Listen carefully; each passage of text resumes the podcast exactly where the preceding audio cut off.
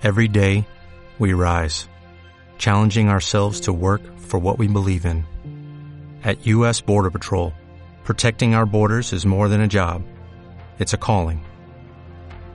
Agents answer the call, working together to keep our country and communities safe. If you're ready for a new mission, join U.S. Border Patrol and go beyond. Learn more at cbp.gov/careers.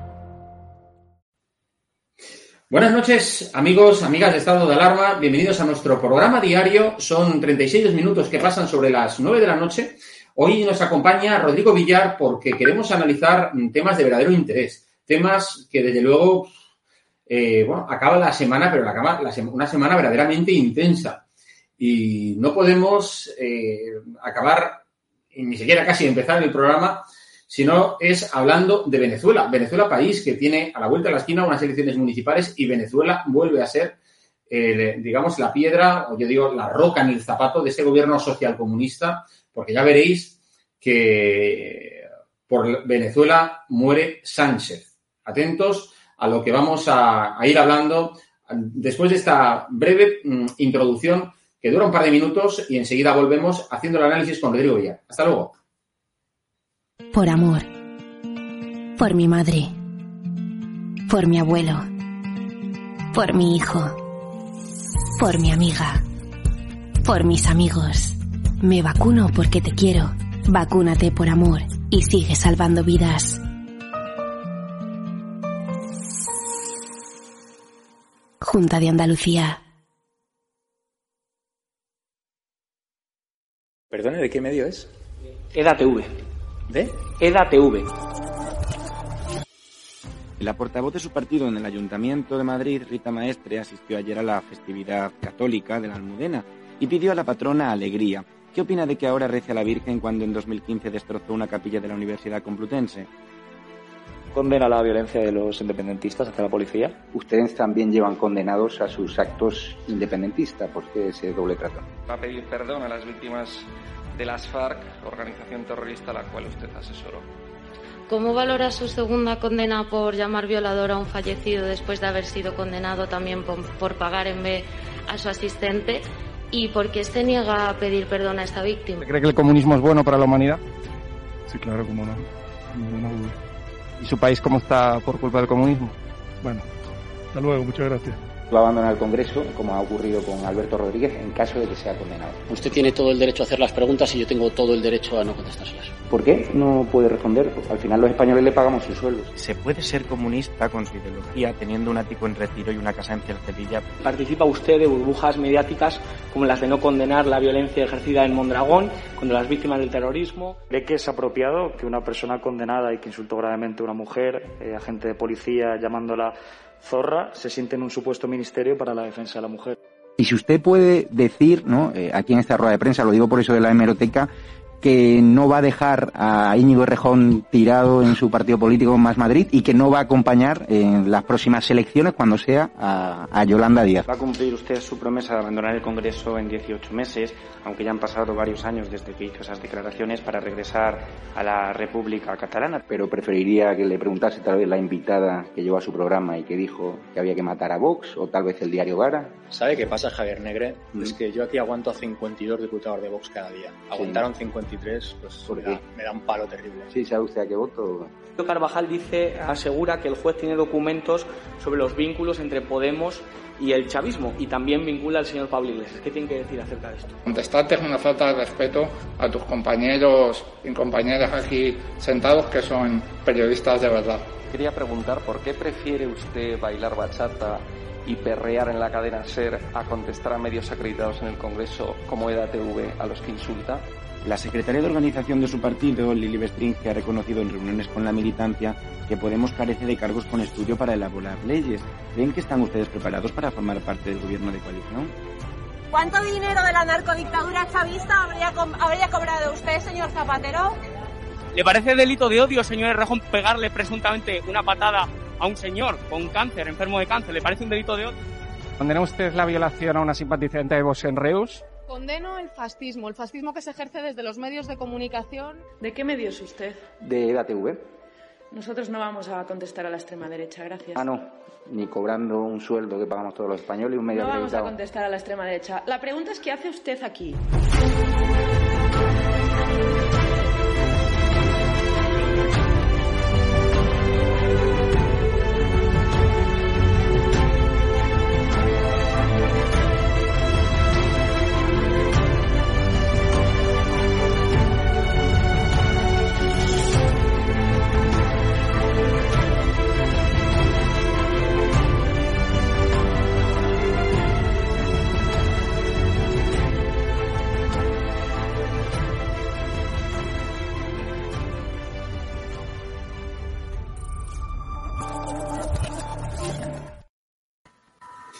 Bueno, eh, muy buenas noches, Rodrigo Villar, ¿qué tal? ¿Cómo estás? ¿Qué tal, Jorge? Pues encantado de estar aquí contigo, pues una noche más, ¿no? Oye, la verdad es que, eh, bueno, a mí la verdad que no me ha sorprendido, yo no sé a ti, esas cartas que han trascendido que, eh, bueno, pues el que fuera embajador de España en Venezuela, Raúl Morodo, embajador en los tiempos eh, de Zapatero, bueno, pues tuviese unos niveles de confianza, bueno, ¿no? Con, con toda la jerarquía mm, del régimen eh, venezolano chavista, dirigiéndose a, de- Rodríguez con este tipo de, eh, bueno, pues de formas, querida Gacela, le llamaba, bueno, en fin. Eh, efectivamente, todas esas cartas están ahora en manos de la justicia. No olvidemos que Raúl Morodo está siendo investigado judicialmente por blanqueo de dinero, de haber recibido dinero eh, de, bueno, pues de PDVSA, la compañía de petróleos de, Venezuela, que por cierto, compañía de la que han salido, eh, bueno, mordidas, cantidad de mordidas eh, increíbles, pues bueno, eh, y la justicia investiga por esas supuestas vinculaciones entre PDVSA, el, la izquierda española, hablamos de Raúl Morodo, pero hablamos también de, bueno, pues de, todos los podemitas, bueno, pues de, primera línea, desde Pablo Iglesias, Juan Carlos Monedero, Carolina Descansa, en fin, ha salido muchas informaciones de todo esto. Así que eh, yo creo que cada vez, a medida que la justicia, ¿verdad?, va hurgando un poquito en, el asunto, al final, yo creo, pues como decía, es decir, eh, por Venezuela morirá Sánchez. Hmm. La verdad es que a mí no me sorprende. A mí no me sorprende que Zapatero ande por el mundo, eh, pues arrastrando el nombre de España por todo el mundo, como lleva haciendo desde que dejó de ser presidente. Cuando era presidente de España, empezó a arrastrar el nombre de España por todo el mundo también, porque recordemos, y sinceramente no seré yo el que defienda a José María Aznar ni al Partido Popular, yo soy periodista y yo hablo y saco informaciones y critico a todo el mundo. Pero en el año 2004, del año 2000 al 2004, eh, pues es un hecho que España estaba sentada con, los países, con los países, pues con las primeras potencias occidentales del mundo, que era con las que nos corresponde estar. Es decir, a nosotros no nos corresponde estar con el tercer mundo. Es decir, a nosotros nos corresponde estar eh, pues como un país, sinceramente, como una potencia mundial, como siempre hemos sido, ¿no?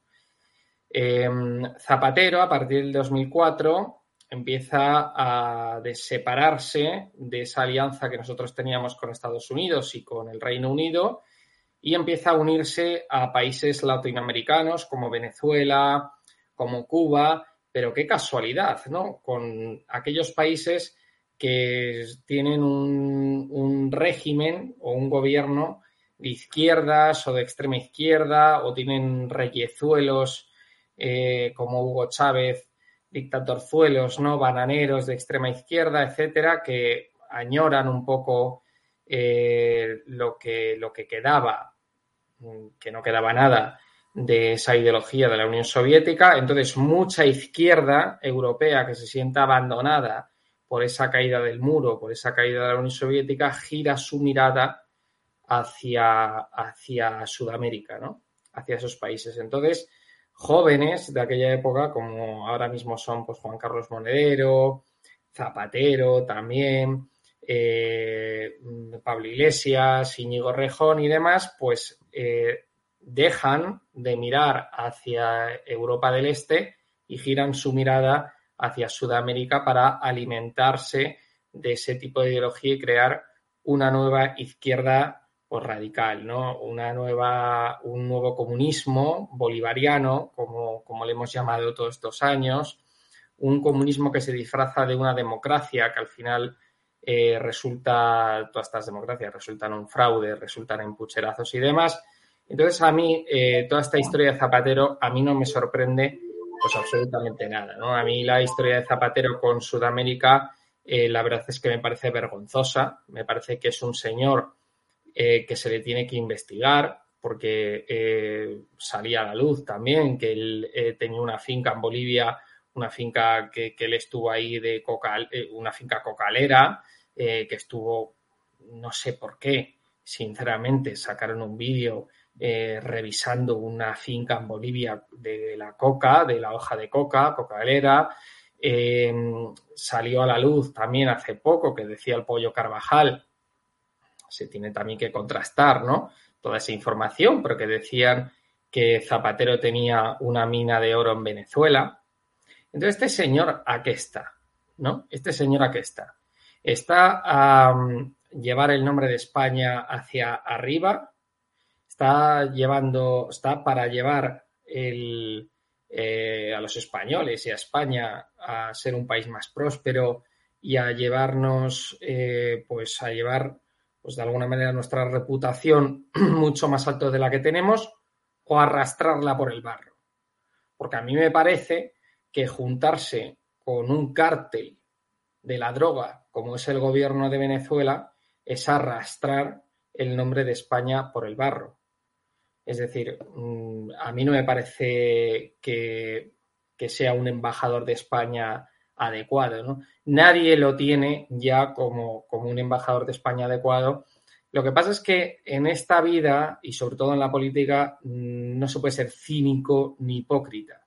Esta gente, esta gentuza, eh, por llamarlos eh, por su nombre, esta gentuza eh, se dedican a criticar al rey Juan Carlos I y a criticar a la monarquía, porque dicen que el rey Juan Carlos I se llevó comisiones por, por una serie de negocios que realizó pues, con Arabia Saudí, con Emiratos Árabes y con Marruecos, etcétera, pero eh, la labor que Juan Carlos I, por ejemplo, y que la institución de la monarquía en este país ha hecho por llevar el nombre de España hacia arriba y por eh, mejorar la reputación de España eh, no solamente en Europa, sino en todo el mundo, ha sido increíble, ha sido impresionante desde que falleció Franco, desde que murió Franco, que luego vamos a hablar del Valle de los Caídos, pero ha sido increíble, ¿no? Entonces, que esta gentuza, a la vez que está criticando a la monarquía, a la vez que está criticando a Juan Carlos I, que es un señor que nació en Italia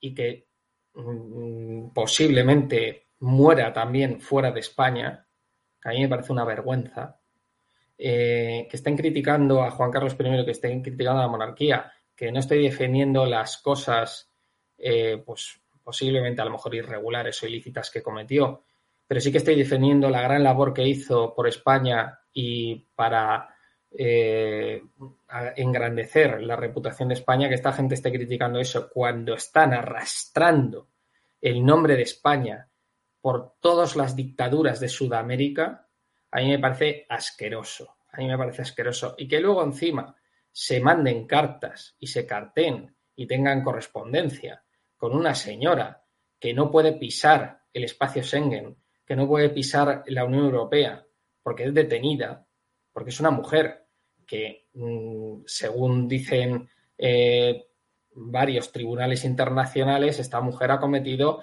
delitos de lesa humanidad. Entonces, eh, es la vicepresidenta de Venezuela. Está apoyando a Nicolás Maduro, un señor que a la oposición no solamente la ha metido en las cárceles, sino que los ha metido en calabozos. A gente que no es de derechas.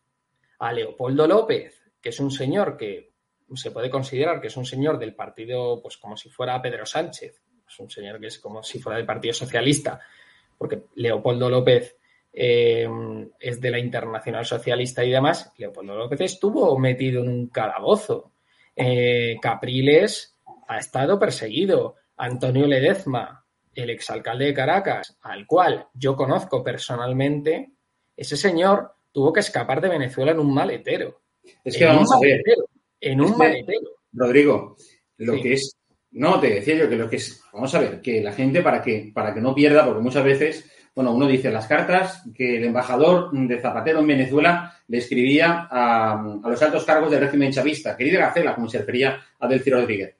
Este embajador, este embajador del que estoy hablando, Raúl Morodo, está siendo investigado actualmente por la justicia española por mm, corrupción internacional y por un delito contra la hacienda pública, pues hay unos eh, 30 millones de euros, eh, es decir, que se dice pronto, 30 millones de euros que posiblemente, eh, bueno, pues mm, hayan sido fruto de, digamos, de toda esta, corruptela sin, eh, sin ton ni son que, que supuestamente cometió el, el- entonces embajador.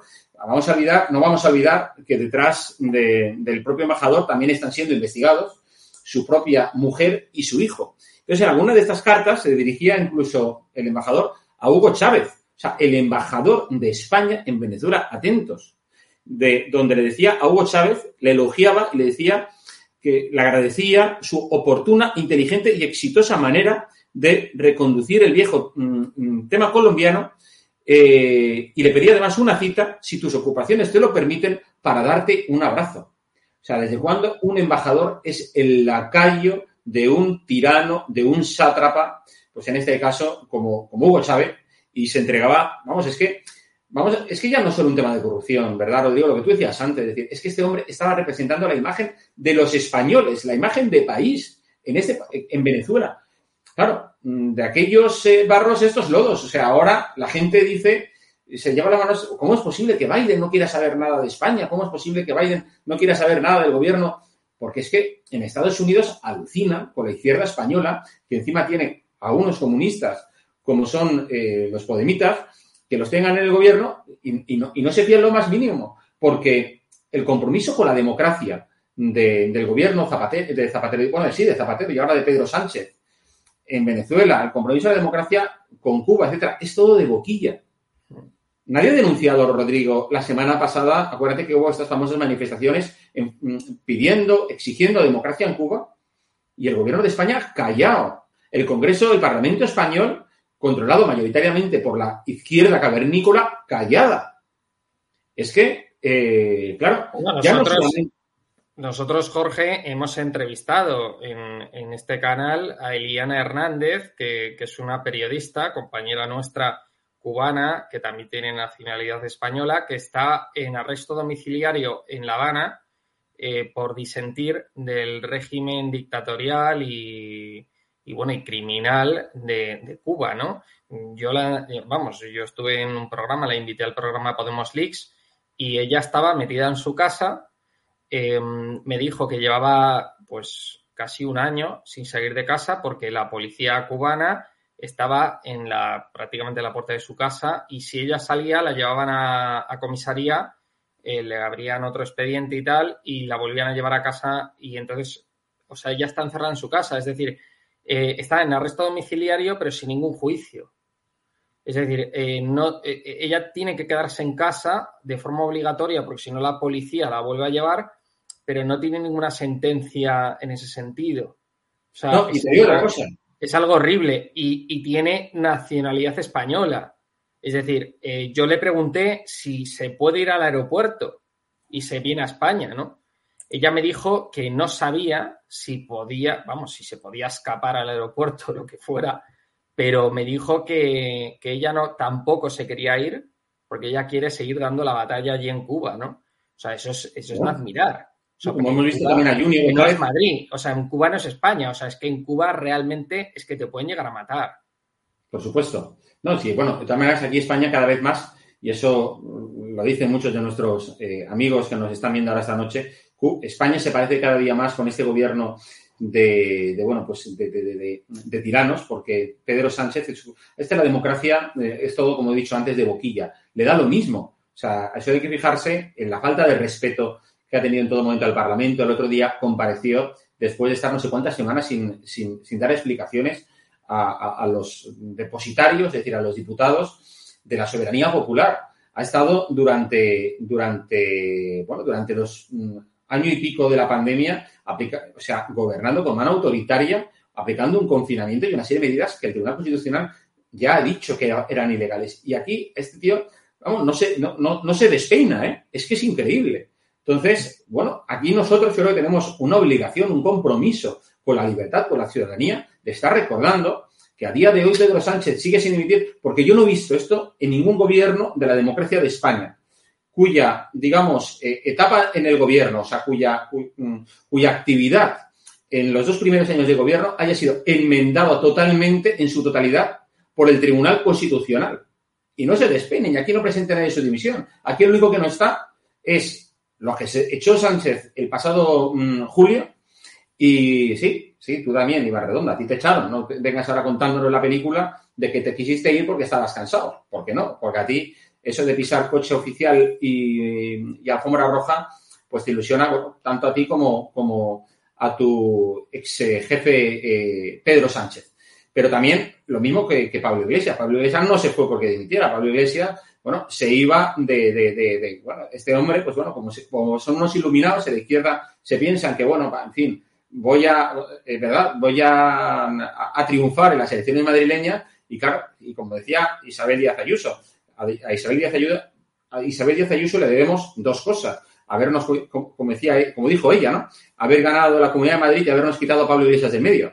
Bueno, Jorge, creo que en el tema de Pablo Iglesias nosotros nos tenemos que poner un poco una medalla. ¿eh? Es decir, eh, los medios de comunicación que empezaron a nacer como estado de alarma, por ejemplo, en la época del confinamiento en 2020, yo estuve desde el principio aquí y las movilizaciones que se realizaron eh, desde el 2020, desde que empezaron las caceroladas y demás, y también scratches en la casa de Pablo Iglesias, yo creo que eso también influyó eh, en, que, pues, en que Pablo Iglesias dejase eh, la vicepresidencia, dejase la política. Porque estos políticos de izquierdas estaban acostumbrados a, estar impunes, es decir, a poder hacer lo que quisiesen y, que nadie les dijera nada y pues estar haciendo pues lo que digo, eh, pues eh, lo que les diera la gana y luego volver a casa y dormir tranquilos.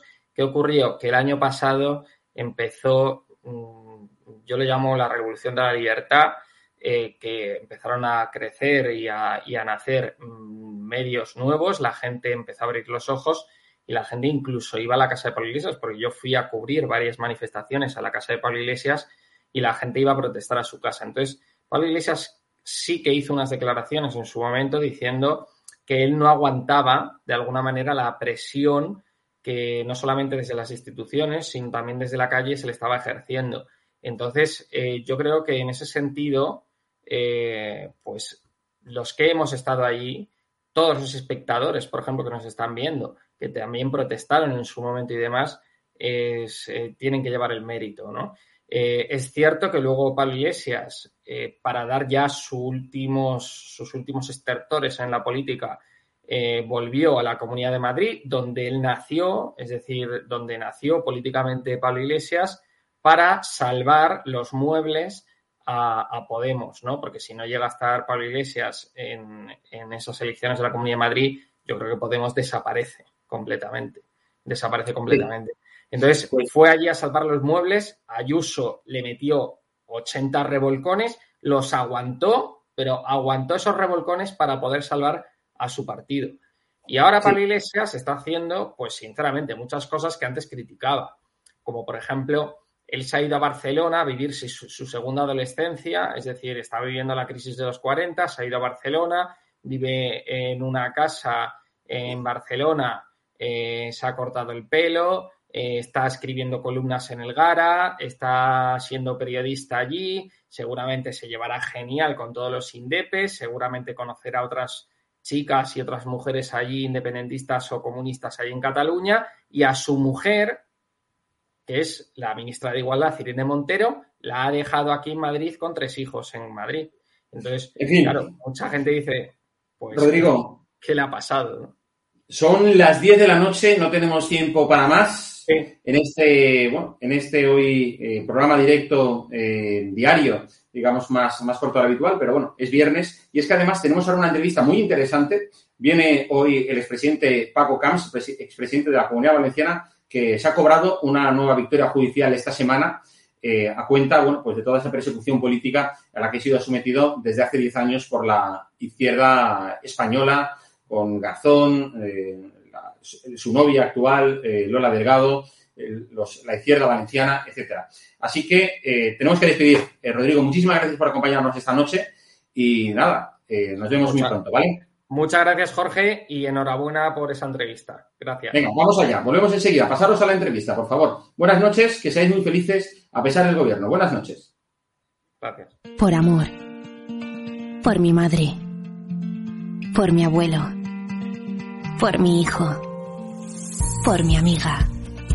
Por mis amigos. Me vacuno porque te quiero. Vacúnate por amor y sigue salvando vidas.